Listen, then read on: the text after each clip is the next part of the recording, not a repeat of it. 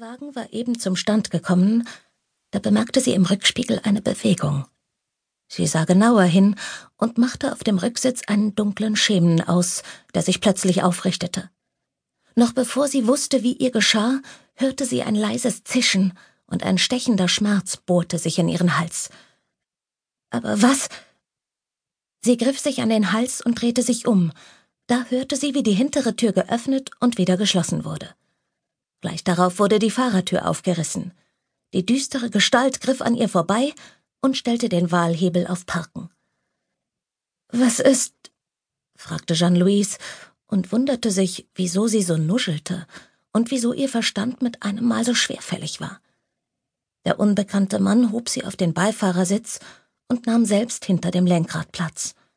Sie sah alles nur noch verschwommen, und als der Mann mit ihrem Wagen losfuhr, verlor sie schließlich das Bewusstsein. Jeanne-Louise regte sich schläfrig und versuchte sich auf die Seite zu drehen, doch das wollte ihr nicht gelingen. Verwundert machte sie die Augen auf und sah zur Decke, die weiß war, nicht blassrosa. Also war das hier auch nicht ihr Schlafzimmer. Sie wollte sich aufrichten, aber das war auch nicht möglich, da sie gefesselt war, wie sie mit Schrecken feststellen musste. Dicke Ketten waren von den Schultern bis zu den Füßen um ihren Körper gewickelt. Großer Gott. Das ist Stahl, den kriegen Sie nicht kaputt. Sie sah in die Richtung, aus der die Stimme kam, und stellte dabei fest, dass sie sich in einem winzigen Raum befand, der außer dem Bett, auf dem sie lag, keinerlei Einrichtung aufwies. Das einzig Bemerkenswerte in dem Raum war der Mann, der an der Tür stand und sie angesprochen hatte. Er war nicht sonderlich groß, vielleicht zehn oder zwölf Zentimeter größer als Jeanne-Louise, die es auf nicht ganz 1,70 brachte, aber er hatte bemerkenswert breite Schultern und eine schmale Taille. Sein braunes Haar, der kantige Kiefer und seine extrem leuchtend grünen Augen machten ihn dabei zu einem durchaus attraktiven Mann. In den bislang fast 103 Jahren ihres Lebens hatte sie schon in die Augen vieler Sterblicher geschaut, aber er unterschied sich von ihnen allen auf eine einzigartige Weise. Wie fühlen Sie sich? fragte er, als sei er tatsächlich um ihr Wohl besorgt. Es ging mir schon besser, gab sie mürrisch zurück und betrachtete erneut die Ketten. Stahl, hatte er gesagt. Himmel, sie war gefesselt wie ein Elefant, bei dem man verhindern wollte, dass er Amok läuft. Das Betäubungsmittel, das ich Ihnen gegeben habe, kann Kopfschmerzen auslösen, wenn die Wirkung nachlässt, aber auch ein Gefühl von Benommenheit, erklärte er entschuldigend. Haben Sie irgendwelche Symptome in dieser Richtung? Möchten Sie eine Schmerztablette haben? Nein, erwiderte sie schroff. Sie wusste, solche Nebenwirkungen würden sich dank der Nanos schnell von selbst erledigen.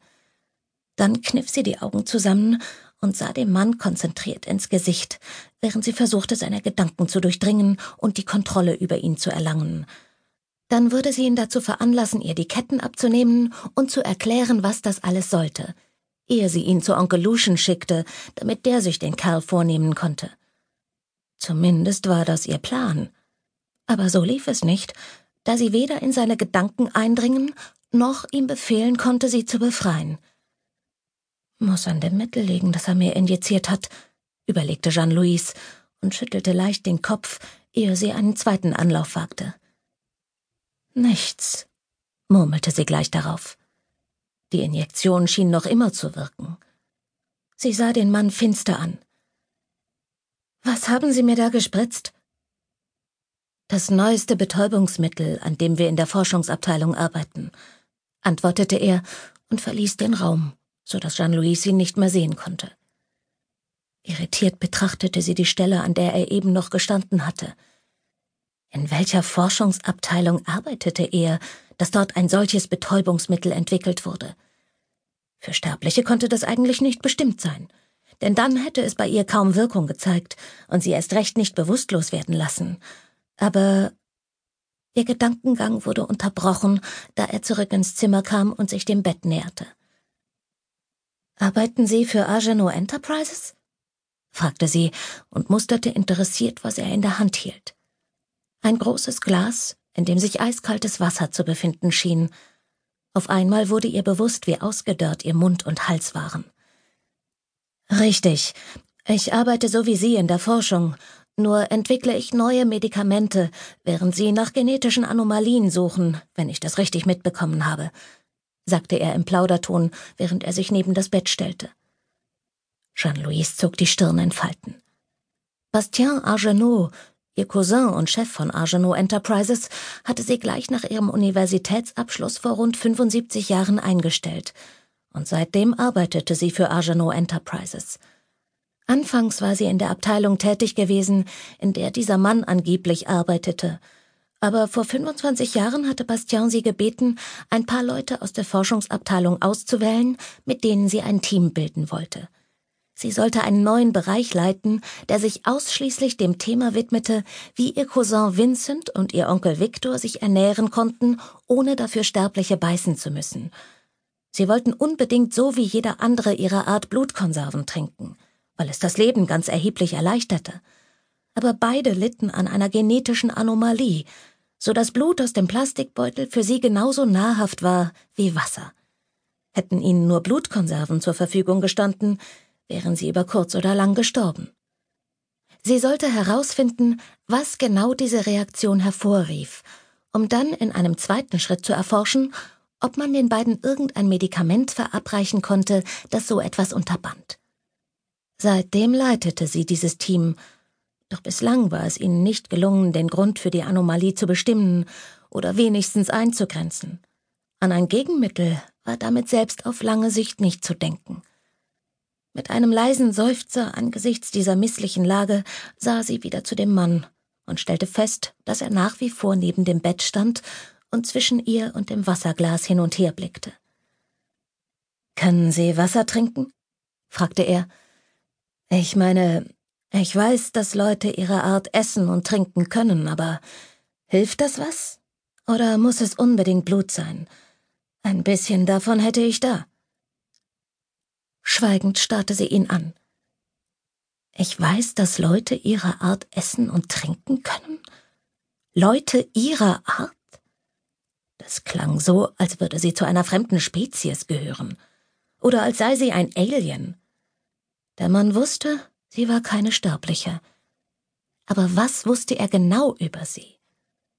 Sie musterte ihn mit ernster Miene, versuchte noch einmal ihn zu lesen und scheiterte auch dieses Mal. Dann kehrte ihr Blick zu dem Wasser zurück, das so kalt war, dass das Glas von außen beschlagen war und sich kleine Rinnsale gebildet hatten.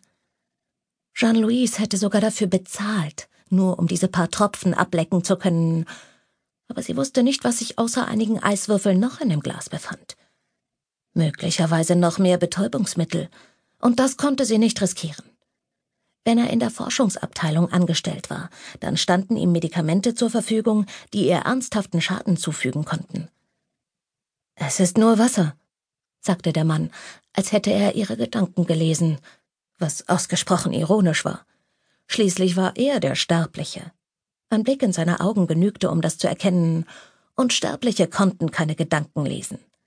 Unsterbliche waren jedoch dazu in der Lage, nur dass es ihr im Augenblick eben nicht möglich war. Vermutlich war es also nur ihr Gesichtsausdruck, der sie verraten hatte. Es gibt keinen Grund, sie wieder zu betäuben, fügte er hinzu, als wolle er sie überzeugen.